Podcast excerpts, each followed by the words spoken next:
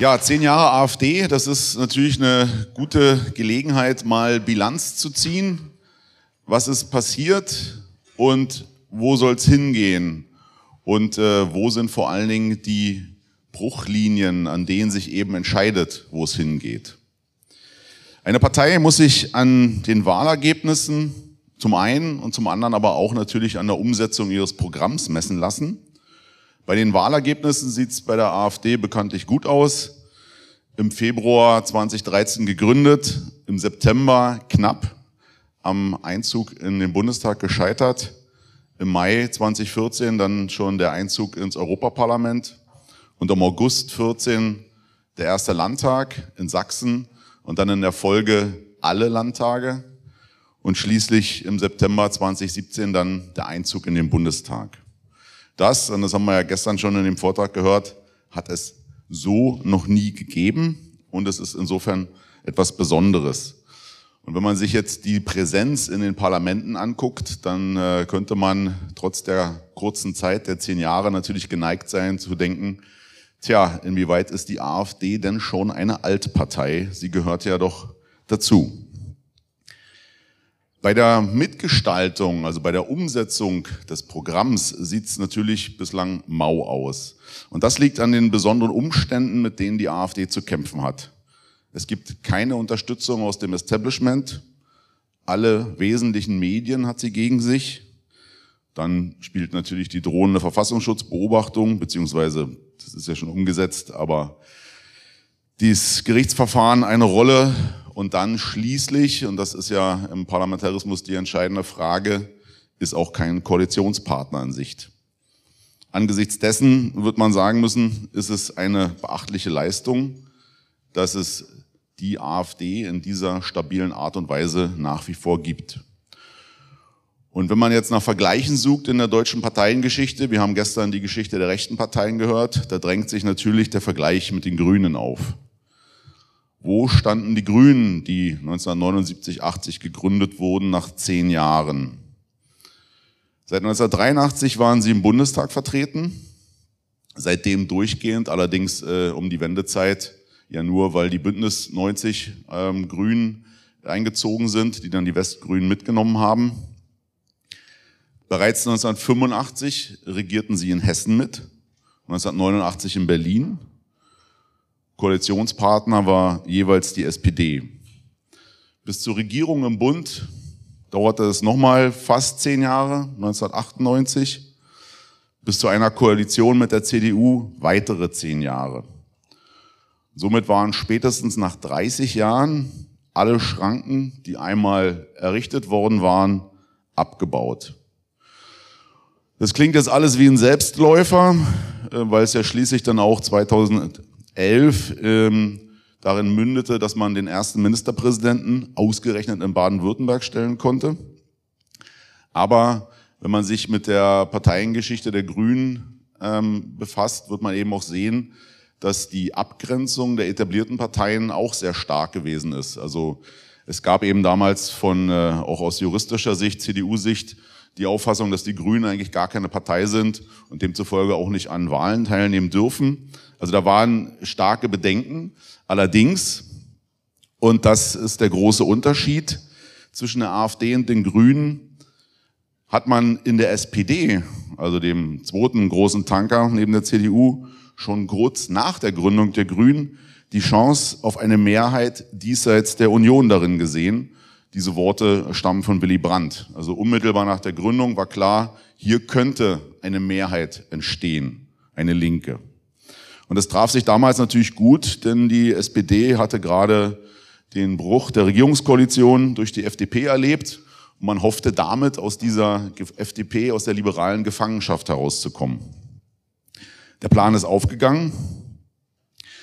Und wenn man jetzt überlegt, dass die Grünen mitregieren und mittlerweile ja auch die Agenda in der Bundesrepublik mitbestimmen, dann ist es nochmal interessant zu gucken, wo die Grünen eigentlich herkommen, welches Verhältnis sie zu dem System hatten, was sie mitprägen mittlerweile. Ein Zitat von Petra Kelly, einer der grünen Ikonen der 80er Jahre von 1983, Zitat, wir wollen keine Einbindungsstrategie in das System. Mit dem Ziel, zu Bündnissen und Koalitionen zu kommen. Das ist Wunschdenken der Altparteien, die die Grünen für ihren Machterwerb oder Machterhalt missbrauchen wollen. Zitat Ende. Also hier im Anfang auch, das werden wir gleich noch bei der AfD sehen, ein ganz starker Impuls, sich also davon fernzuhalten, ähm, den, der dann relativ schnell, wie es dann an der Regierungsbeteiligung in Hessen gesehen haben, erledigt war. Man hat das auch versucht, praktisch umzusetzen, dass man eben nicht zu einer Altpartei wird. Man hat das Rotationsprinzip eingeführt, dass also Mandatsträger alle zwei Jahre durch einen Nachrücker ersetzt wurden, was natürlich dazu geführt hat, dass die Gesichter der Partei, die ja für die Wahlkämpfe nicht ganz unwichtig waren, in die zweite Reihe treten mussten, was sich dann einige, wie zum Beispiel Petra Kelly und Gerd Bastian, nicht haben gefallen lassen, sodass dieses ähm, Rotationsprinzip äh, schon relativ schnell beerdigt wurde. Das ist also 1983 bereits durch den Bundestagseinzug dann äh, Geschichte gewesen und 1991 offiziell abgeschafft worden. Aber man hat zumindest versucht, einen anderen Weg zu gehen, um dieser Oligarchisierungstendenz von Parteien zu entgehen. Als man dann dahin ging und in Baden-Württemberg den Ministerpräsidenten stellen konnte, lautete die Formel oder die Parole natürlich nicht mehr, wir wollen nicht eingebunden werden, sondern im Gegenteil, die Parole lautete dann keine Angst vor der Macht. Diese Etablierung war letztlich auch der Sieg der Realos in der Partei. Wir haben ja von Anfang an äh, zwar mehrere Strömungen, die in den Grünen zusammengekommen sind, die also vor allen Dingen außerparlamentarische Wurzeln haben, ähm, die sich aber letztlich auf zwei Strömungen äh, dann vereinigen konnten. Zum einen die Fundamentalisten, kurz Fundis genannt, und zum anderen die Realisten, die Realos. Und die Realos hatten natürlich immer die starke Neigung, äh, an der Macht beteiligt zu werden, mit dem naheliegenden Argument, dass man ja nur so seine Ziele umsetzen kann. Es ist ihnen gelungen, Macht zu erlangen, mitzuregieren, zu bestimmen sogar. Auf der anderen Seite, und das ist ein Kunststück, was nicht so häufig gelingt, hat man es geschafft, in dem System, das man mittlerweile derart dominiert, immer noch als eine Alternative zu gelten. Sie sehen es jetzt wieder an diesen Demonstrationen da in Lützerath oder, oder wie, dass die Leute dann wie so enttäuscht sind von den Grünen, dass die irgendwie Realpolitik betreiben. Also da ist dieser Mythos immer noch also bis man natürlich von den Polizisten dann weggetragen wird, äh, äh, lebendig, dass man eigentlich denkt, die Grünen repräsentieren nicht das System, sondern das Gegenteil davon. Und das hat natürlich auch damit zu tun, dass dieser Mythos nach wie vor gepflegt wird im Auftreten, in der Personalauswahl und natürlich auch in dem, was man sich an Bündnispartnern sucht.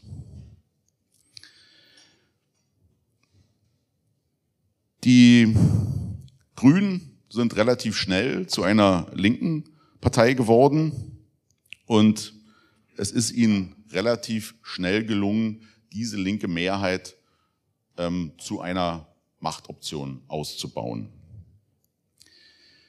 Die, das Interessante ist im Hinblick auf die AfD natürlich noch, dass von Anfang an die Medienstimmung die ja damals noch viel entscheidender war, als keine sozialen Medien und keine freien Medien gab, dass die sehr viel stärker den Grünen von Anfang an noch zugeneigt waren, als es in den Parteienspektrum auch in der Wählerschaft der Fall gewesen ist. So, wenn man sich die Geschichte der Grünen anguckt, dann darf es nicht verwundern, dass die AfD letztlich mit einer ähnlichen Intention gegründet wurde. Denn auch hier war das Ziel, eine Mehrheit jenseits oder diesseits der linken Parteien, SPD, Grüne, und Linkspartei zu schaffen. Und verbunden war diese Intention mit letztlich der Illusion, dass äh, man auf potenzielle Verbündete in CDU und FP, F, FDP blicken könne, mit denen man eben dachte, wenn man jetzt hier denen ein Angebot macht, das sie nicht ablehnen können, dass sich dann die Chance ergebe, dass die Grünen, äh, Entschuldigung, dass die Konservativen in der CDU und die nicht Linksliberalen in der FDP zu sich selbst finden würden und so dass man dann eben eine Machtoption hätte. Ähm, es ist interessant, dass dieser, dass dieser Gründungsimpuls mittlerweile in Frage gestellt wird und an einem anderen Mythos gestrickt wird. Es ist vor vielleicht drei, vier Wochen ein Artikel erschienen, raus aus der Sezessionsfalle zur Ambivalenz des AfD-Gründungsmythos. Er ist erschienen auf der Internetseite von Freilich, dem österreichischen Magazin, und er stammt von Hans-Christian Hansel, der in Berlin, glaube ich, Abgeordneter ist und der hier versucht, ähm, erstens einen, ja, den Gründungsmythos etwas umzudeuten mit einem ganz bestimmten Ziel. Und Sie sehen schon an der Überschrift raus aus der Sezessionsfalle, dass sich das natürlich auch in metapolitischer Hinsicht sehr von dem unterscheidet, was hier, wir hier vertreten. Die AfD, so schreibt Hansel, sei gegründet, unter dem Vorsatz gegründet worden, anders zu sein, Politik anders machen zu wollen. Und das sei eben die zum Gründungsmythos erhobene Maxine, auf die man die Mitglieder eingeschworen habe. Und der Autor, der mehrfach ähm, Zitate von Sloterdijk und ähm, ähm, Luhmann und so weiter bringt, zitiert dann in diesem Zusammenhang den, ähm, ähm, den, die, die Erzählung, die bei Sloterdijk auftaucht, von dieser alttestamentarischen totalen Mitgliedschaft. Also dass die AfD im Anfang der Gründung eben so etwas wie einen exklusiven Club gegründet hat, der mit, dem, mit seiner Außen, mit der politischen Außenwelt gar nichts zu tun haben wollte. Zunächst mal ist äh, diese Definition der totalen Mitgliedschaft nichts Verwunderliches, weil natürlich äh, jede Partei eine, wie es mal ähm, geheißen hat, eine Maschine zur Fabrikation kollektiver Leidenschaften ist. Darin unterscheidet sich die AfD natürlich von keiner anderen Partei. Andererseits ist, stellt sich natürlich hier die Frage, wie war denn die Gründungssituation wirklich?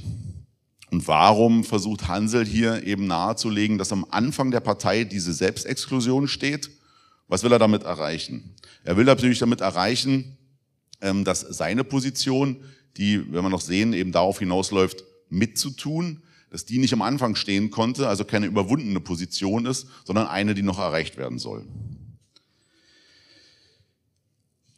Aus meiner Sicht sind an dieser an dem Gründungsmythos, dass es sich hier um eine bewusste Exklusion gehandelt habe, Zweifel angebracht, denn immerhin waren die Gründungsväter der AfD, Konrad Adam, Alexander Gauland und Bernd Lucke, allesamt keine unbeschriebenen Blätter, kamen nicht von außerhalb des Systems, sondern waren ehemalige Mitglieder der CDU, die sich ganz bewusst entschieden hatten, ein Regulativ im Politikbetrieb zu schaffen, aber sich nicht als Feind der Christdemokratie inszenierten.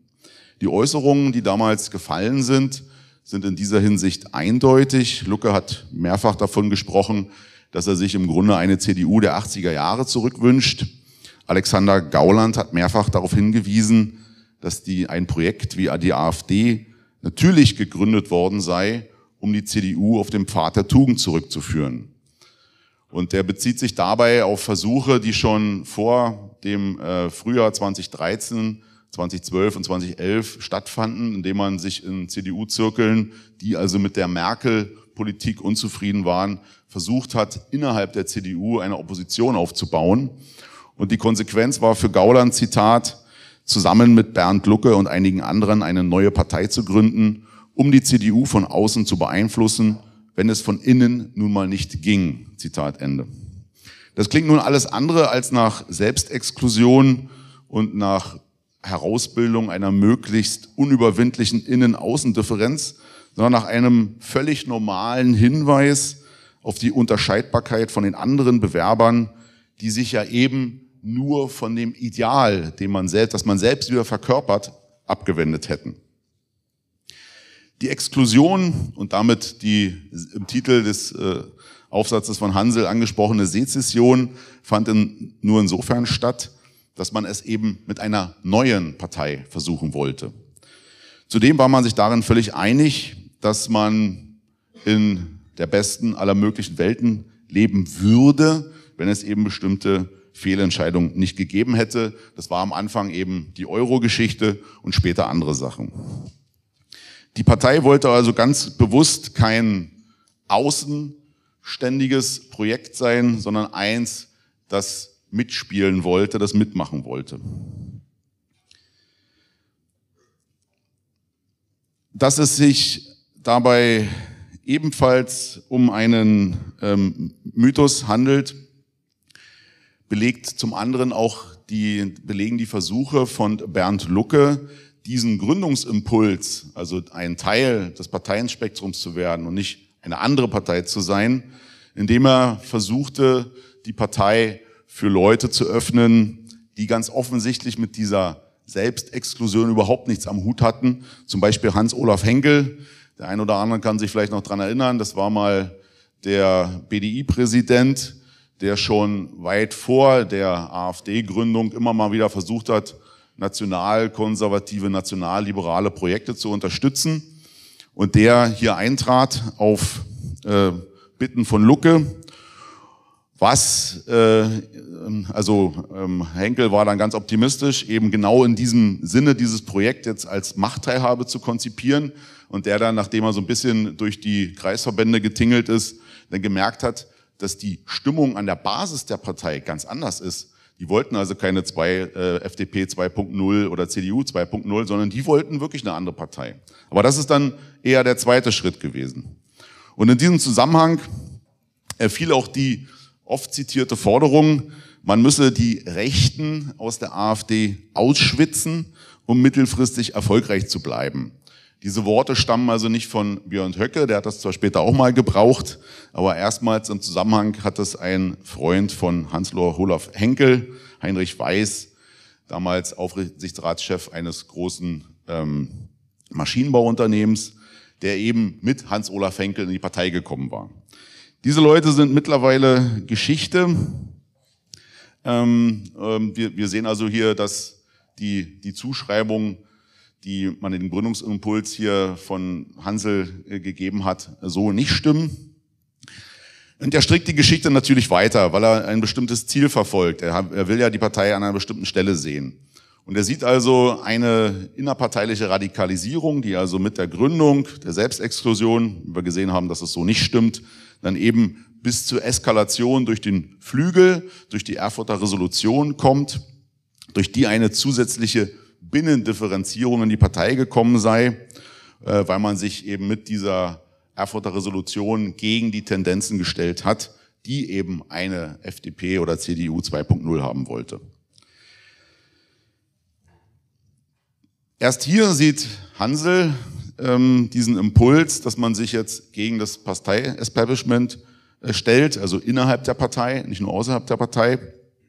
Mit anderen Worten, erst durch den oder endgültig durch den Flügel habe sich eben diese Haltung, diese Selbstexklusionshaltung manifestiert und sie habe schließlich in die Sackgasse geführt, in der sich die Partei heute befindet.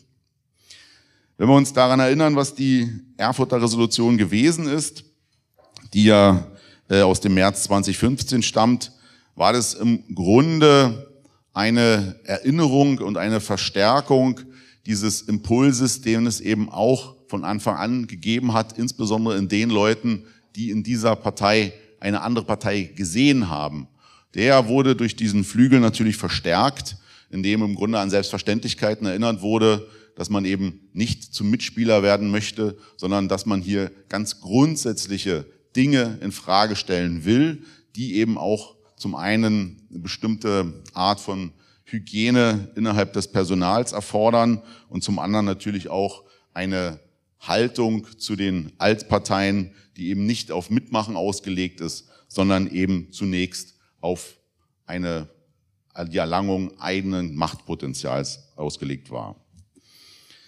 Insofern ist es wiederum nicht äh, verwunderlich, dass Leute wie Hansel daraus einen, äh, aus dieser Resolution und den Folgen einen selbstverschuldeten Teufelskreis konstruieren.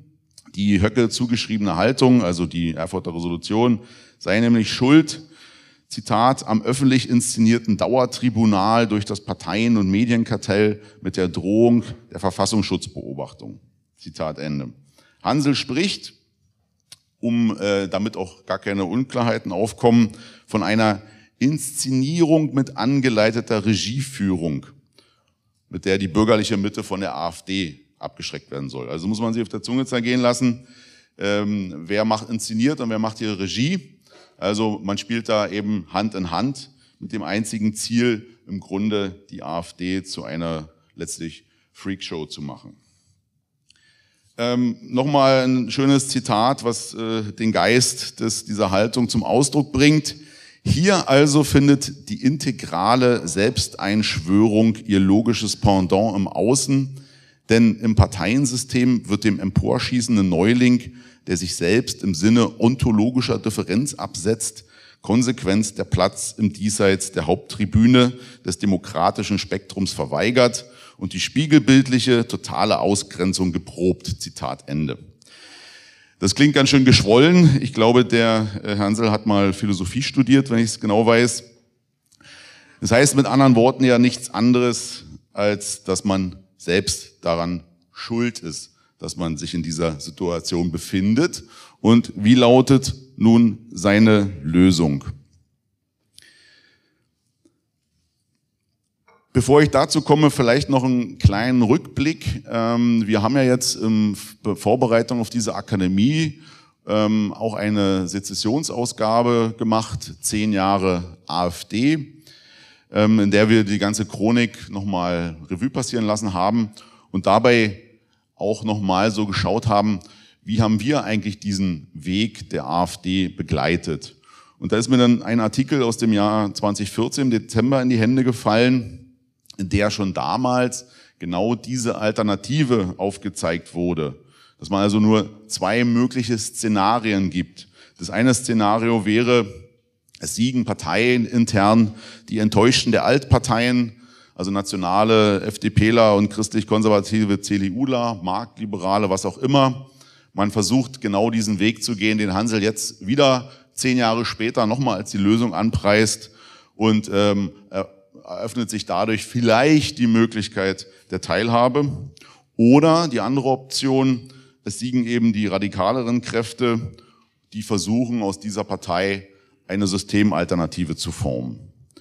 Deren Ziel nicht weniger ist als die Umsetzung einer antiliberalen, einer nationalen Agenda.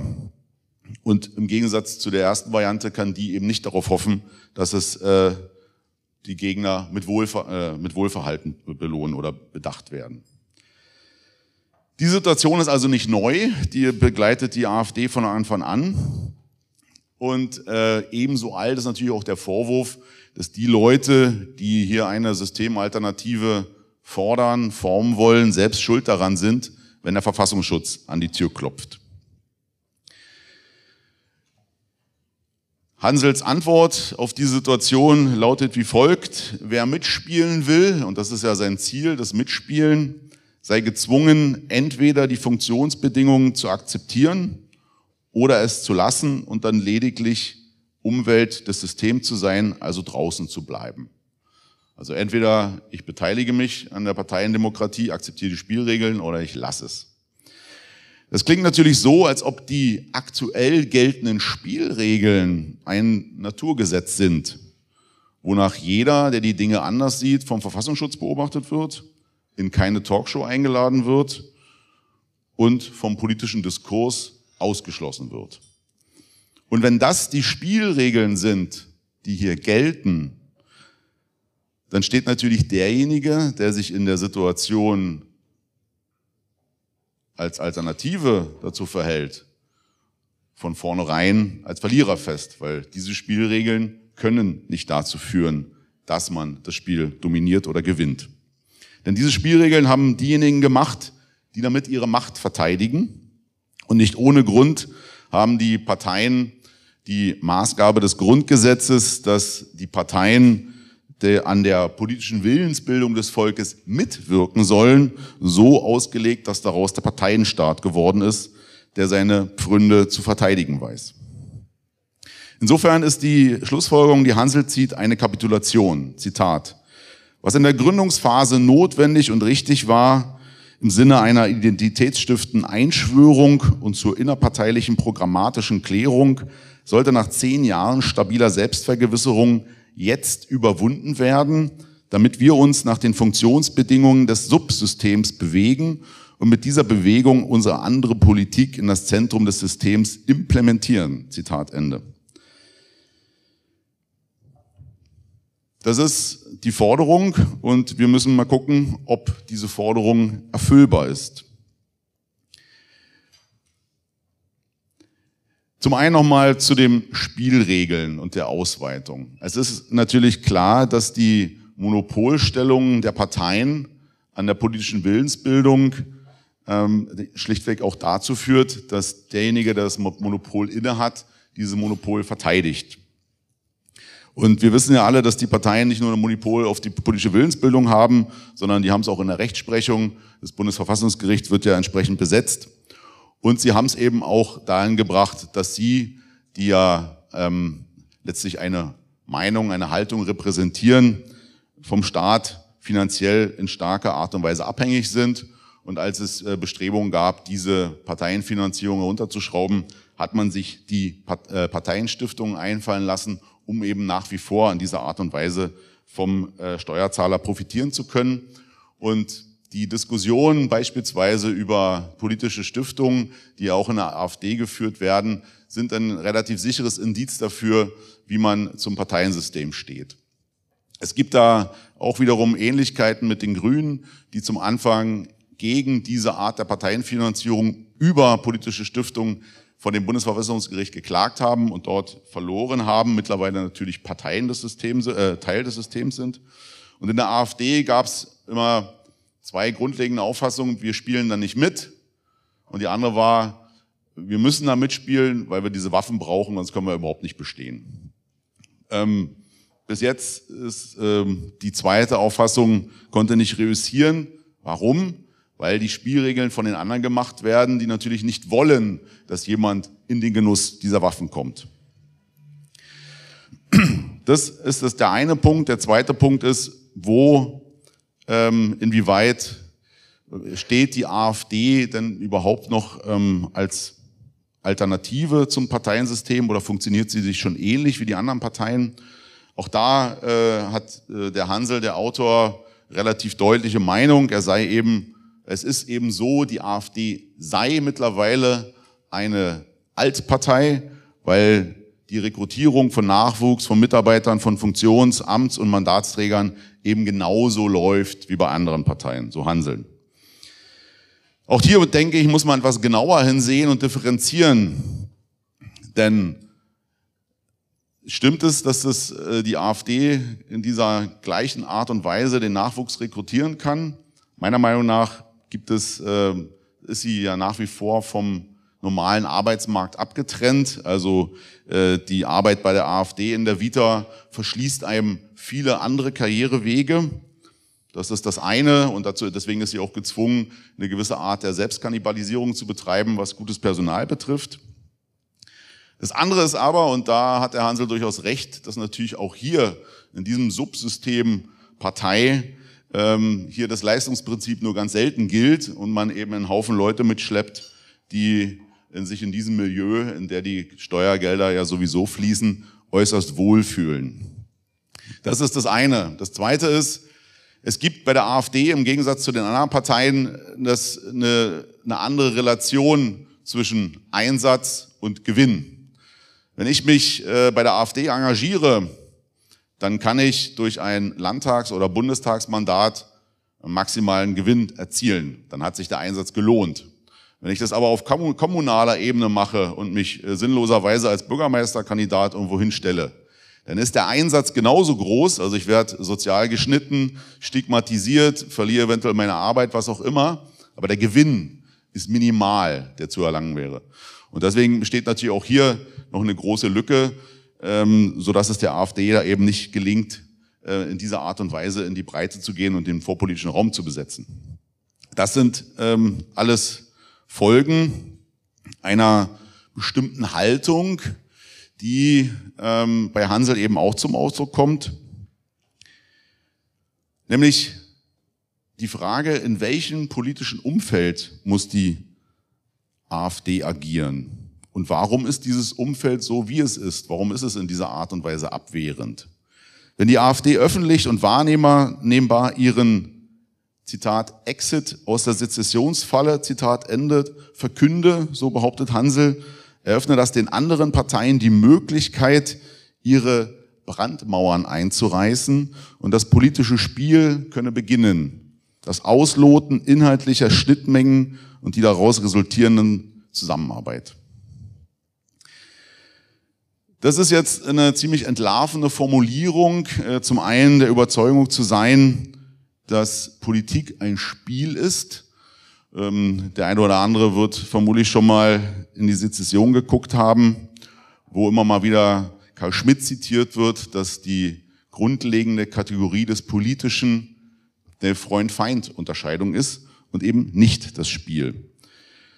Und es ist aus meiner Sicht diese Haltung, dass man die ganze Sache irgendwie als eine unernste Angelegenheit nimmt, die es dem Gegner so leicht macht, der AfD trotz ihrer beachtlichen Stimmengewinne diese Partei zu marginalisieren. Das ist die Illusion, dass die anderen Parteien letztlich mit ähnlich hehren Zielen angetreten sind und dass die Ablehnung der AfD durch einen Art Selbstreinigungsprozess zu überwinden sei. Es ist letztlich eine, diese wunderliche Auffassung von Politik, dass man sich hier zum Spielen trifft. Und diese Auffassung, das ist äh, der sicher der entscheidende Unterschied, diese Auffassung wird man in den anderen Parteien nicht so leicht antreffen. Und ähm, die sind nämlich der Meinung, dass die AfD der Feind ist, der vernichtet werden muss. Alexander Gauland hat das verstanden und auch mehrfach betont. Ähm, allerdings gibt es offensichtlich eine recht starke Strömung, die es nicht verstanden hat. Und die Altparteien wollen die AfD ja nicht vernichten, um die Demokratie von der AfD zu schützen, sondern natürlich, um ihre eigene Macht zu sichern. Und wer das nicht verstanden hat, der ist vermutlich in der Politik falsch. Der sollte andere Dinge tun, weil Politik A kein Spiel ist, sondern ein Kampf und B die Kategorie der Feindunterscheidung hier nach wie vor eine Rolle spielt und wenn man es mit einem Gegner zu tun hat, der diese Kategorie verstanden hat, dann kann man sich nicht darauf zurückziehen, dass man jetzt hier anfängt zu würfeln.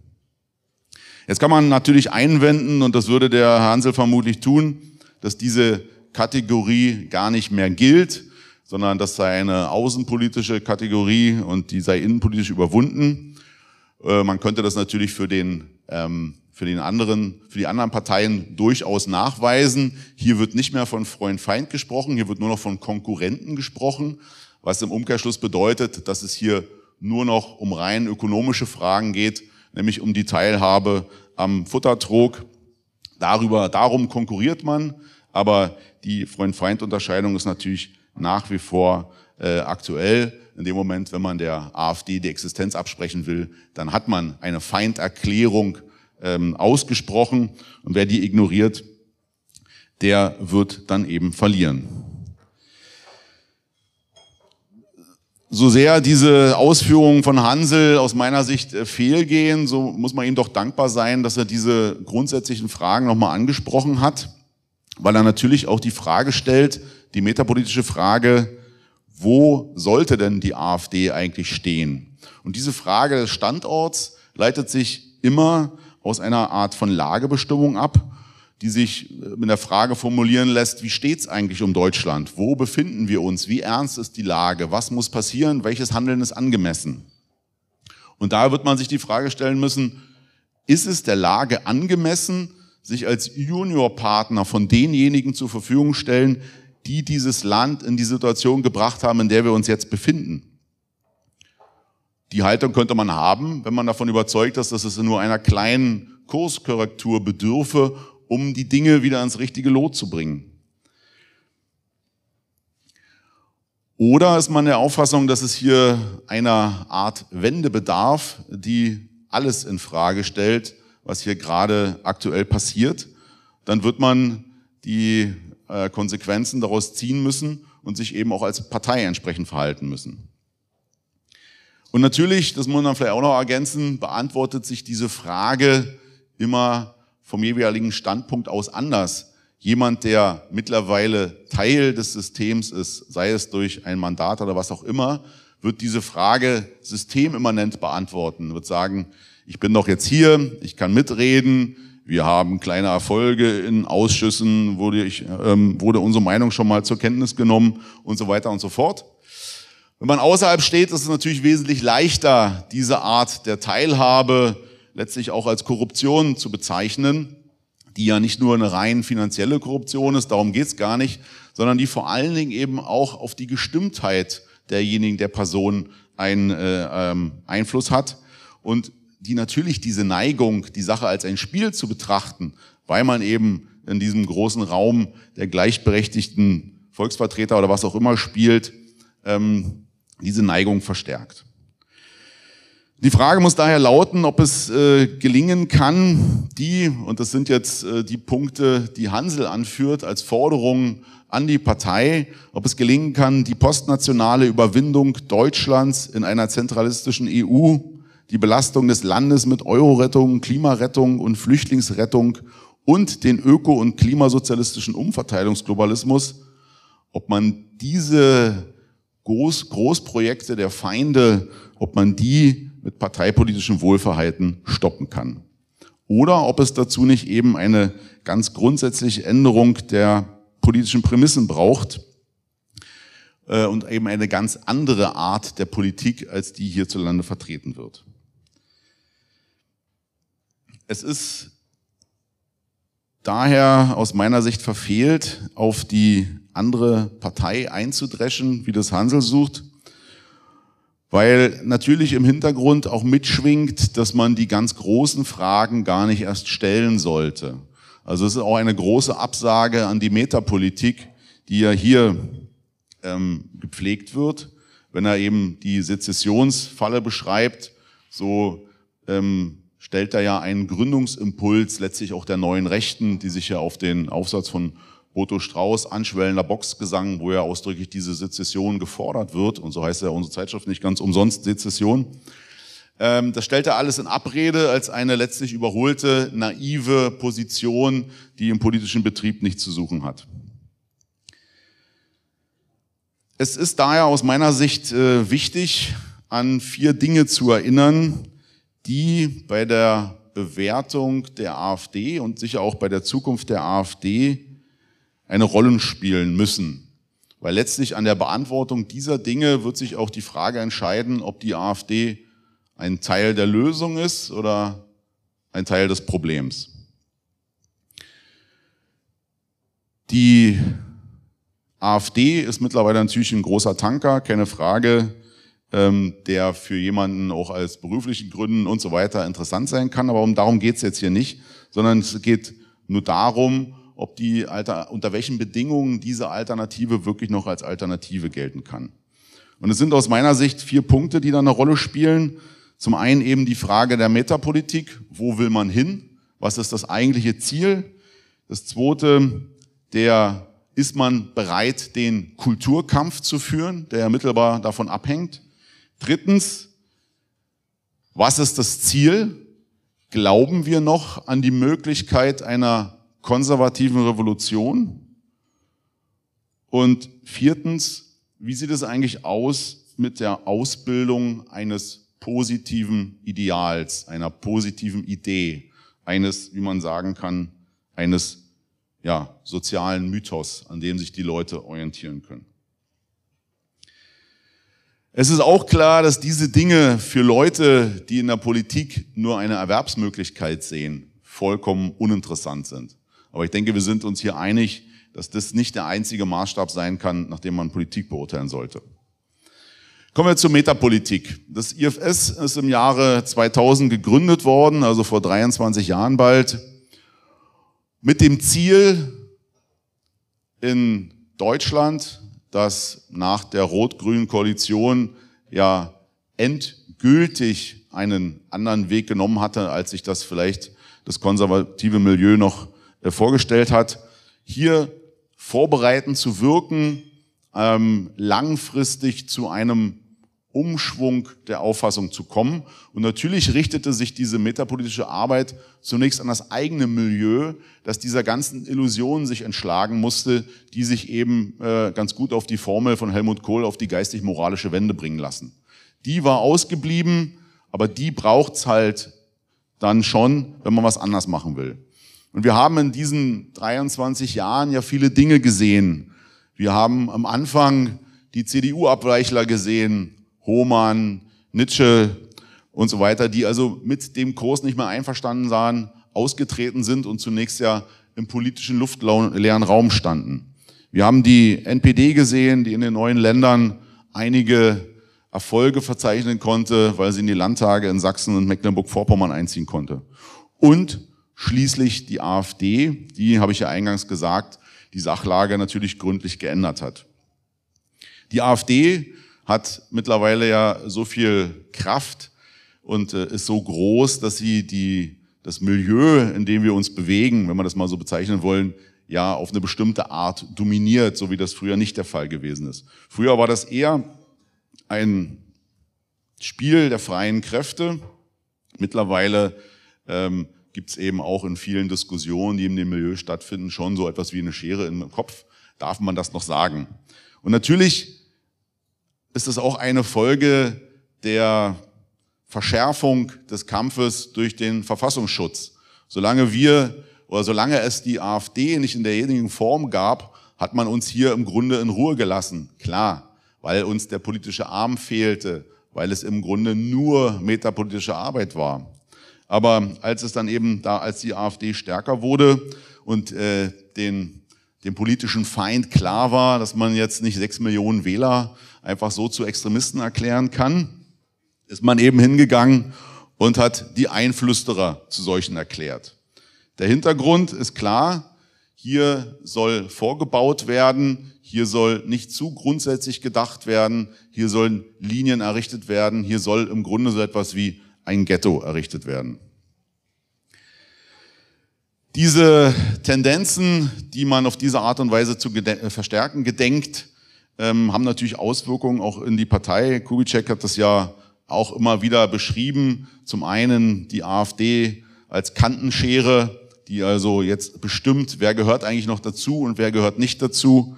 Das ist eben so auf das Milieu bezogen. Äh, was ist also noch konsensfähig, was ist sagbar? Und das nächste, das sowieso gefrierende Wasser, das meint eben, was auch Professor Dirsch gestern als von Gehlen die Kristallisation angesprochen hat, dass sich also die Dinge an einem bestimmten Punkt dann nicht mehr wandeln, nämlich dass da die normalen Mechanismen der Parteienoligarchisierung eine Rolle spielen.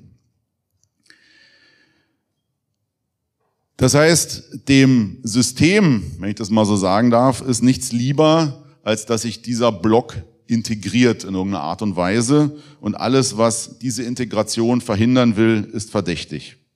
Und damit ist natürlich auch Metapolitik verdächtig, weil hier geht's immer um das Grundsätzliche, um dasjenige, was ich nicht einem Wählervotum stellen muss.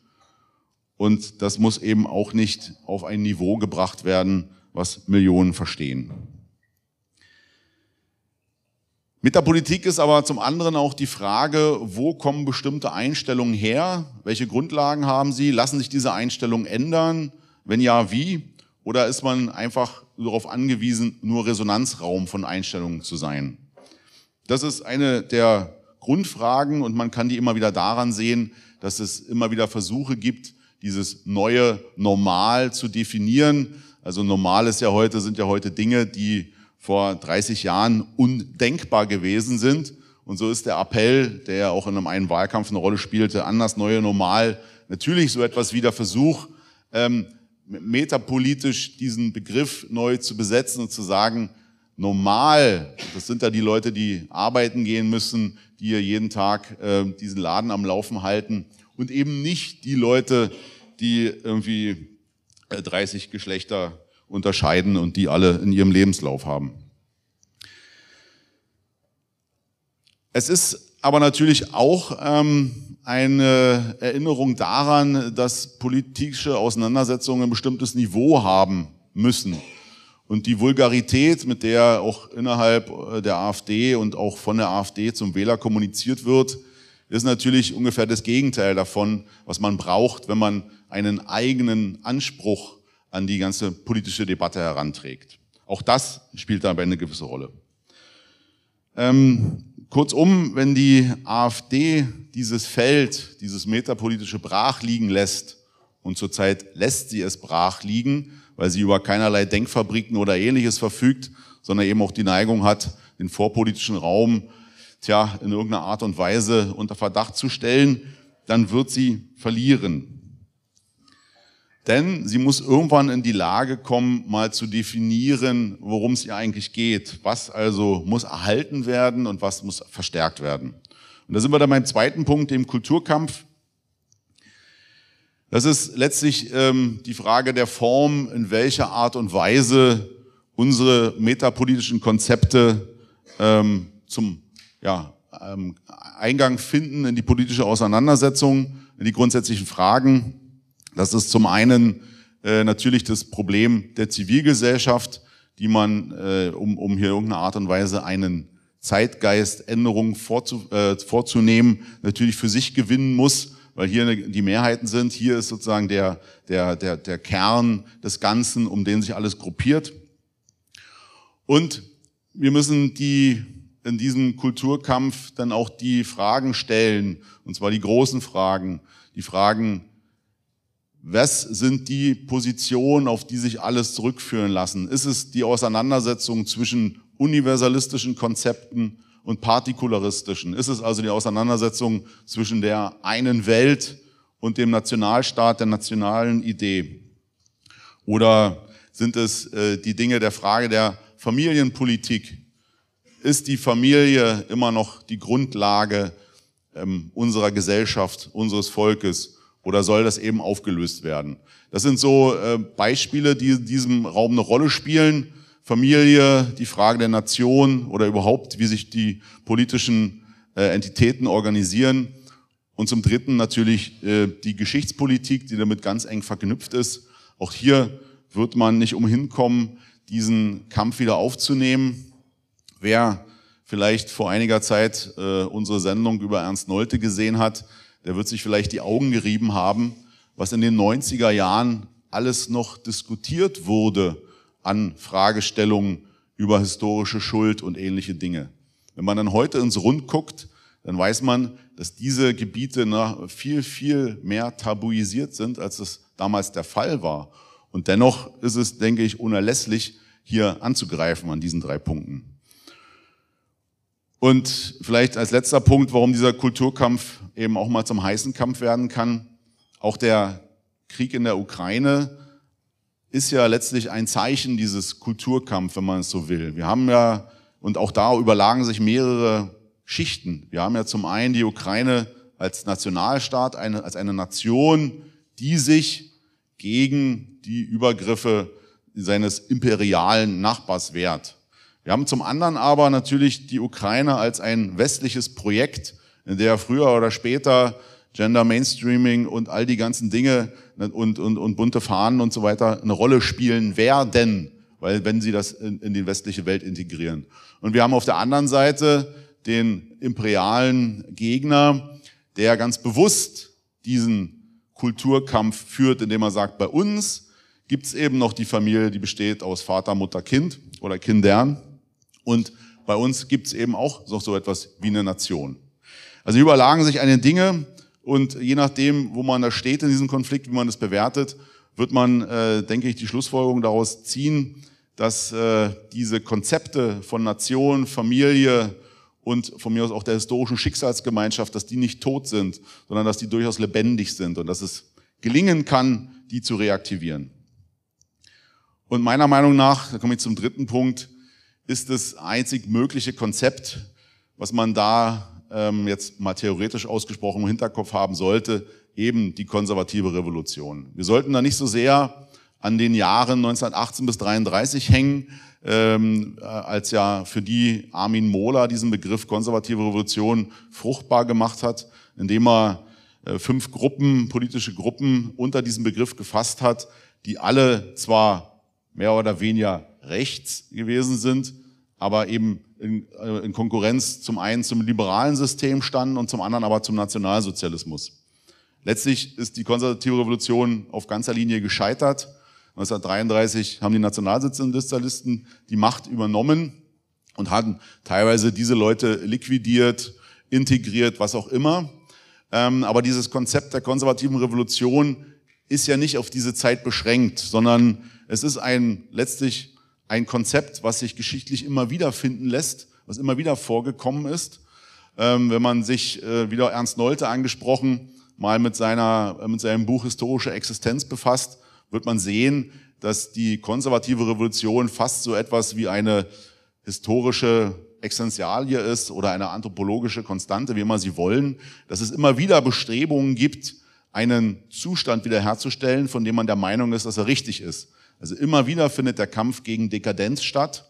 Und damit ist jetzt nicht gemeint, dass man einen Zustand wieder restaurieren will, den es mal gegeben hat, sondern das ist immer ein Anknüpfen an Dinge, die, wie mal gesagt wurde, die ewig gelten. Also nicht ein Leben äh, nach dem, was einmal galt, sondern was immer gilt. Und dieser Impuls, den kann man welthistorisch zum Beispiel auch in der, im, im, im Prinzipat des Augustus ähm, feststellen, der mit ähnlichen Intentionen den Bürgerkrieg beendet hat und dann eben auch Rückgriffe auf ähm, religiöse Traditionen gemacht hat ähm, obwohl er ein neues System äh, geschaffen hat, nämlich das Kaisertum. Also hier, diese Dinge sind vielleicht jetzt, um das äh, äh, in diesem Hinsicht kurz anzuführen, etwas komplex.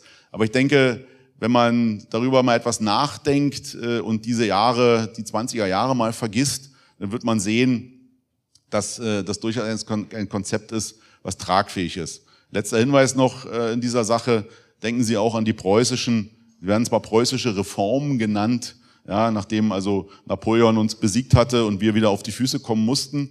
Aber es war ja nichts weniger als eine konservative Revolution, weil ja nicht alles in Frage gestellt wurde, sondern es wurden die Dinge gestärkt, von denen man wusste, dass diese, bevor die Dekadenzschwelle kam, dass diese Dinge ähm, letztlich die alte oder die mal gewesene Macht begründet haben. Und die wollte man wieder herstellen.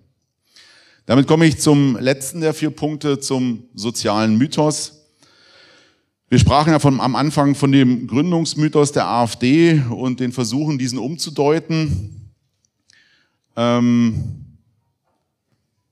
und es ist, denke ich, klar geworden, dass dieser Mythos nur dann tragfähig sein kann, egal wie man ihn jetzt sieht, ähm, wenn man ihn ihm mehr sieht als irgendwie so etwas wie eine Spielanleitung oder eben einen Grund zum Mitspielen. Dafür ist die Aufgabe, vor der die AfD letztlich steht, wenn sie sie ernst nimmt, zu groß. Und es sind natürlich auch die Widerstände zu groß, die sie überwinden muss. Und es ist hier wieder die Frage, wo definieren, wo sehen wir uns? Stehen wir an einem Wendepunkt oder ist es mit einer kleinen Korrektur getan? Oder geht es eben also geht es um alles oder geht es nur um etwas? Und ähm, für diesen Fall, dass es um alles geht, ähm, braucht man natürlich, also muss man muss den Leuten nicht erklären, warum es um alles geht. Wenn das Gefühl, das Gespür dafür nicht da ist, dann wird das natürlich nichts. Ähm, für diesen für diesen Moment, dass man alles in die Waagschale werfen muss, was ja auch zur Folge hat, dass man auf einmal ganz andere charakterliche und auch ethische Ansprüche an sich selbst zu stellen hat. Für diesen Moment hat äh, Georges Sorel, ein äh, französischer Denker im äh, Anfang des 20. Jahrhunderts, den Begriff des sozialen Mythos entwickelt, ähm, der eben nicht nur dieses Einschwören, dieses äh, Erklären, warum man jetzt ein Ziel erreichen soll, sondern das Wort sozialer Mythos sagt es ja schon. Es ist eine Erzählung, es ist ein Bild, ein äh, Bild der Zukunft, wie man sich die vorstellt. Was soll passieren? Was soll sich ändern? Und ein Bild heißt auch immer auch, dass man dich nicht in irgendeiner Art und Weise bis zum letzten erklären kann, sondern das ist ein Mythos, den man eben glaubt oder nicht. Ähm, Im besten Fall kann so ein Mythos eine Epoche prägen, wenn wir jetzt schon mal bei den preußischen äh, Reformen waren. Denn natürlich ist es in den Befreiungskriegen die Nation dieses Moment, dieser soziale Mythos, der die Leute eben zu den Waffen hat greifen lassen und das napoleonische Loch, Joch ähm, abwerfen lassen hat.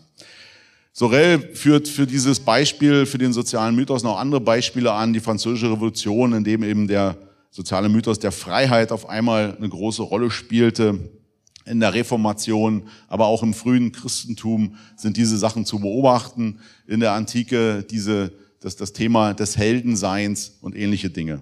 Und es ist auch klar, wenn man die Sachen jetzt aufzählt, dass diese, dass dieser Mythos nicht einfach gemacht werden kann, dass man sich den nicht ausdenken kann.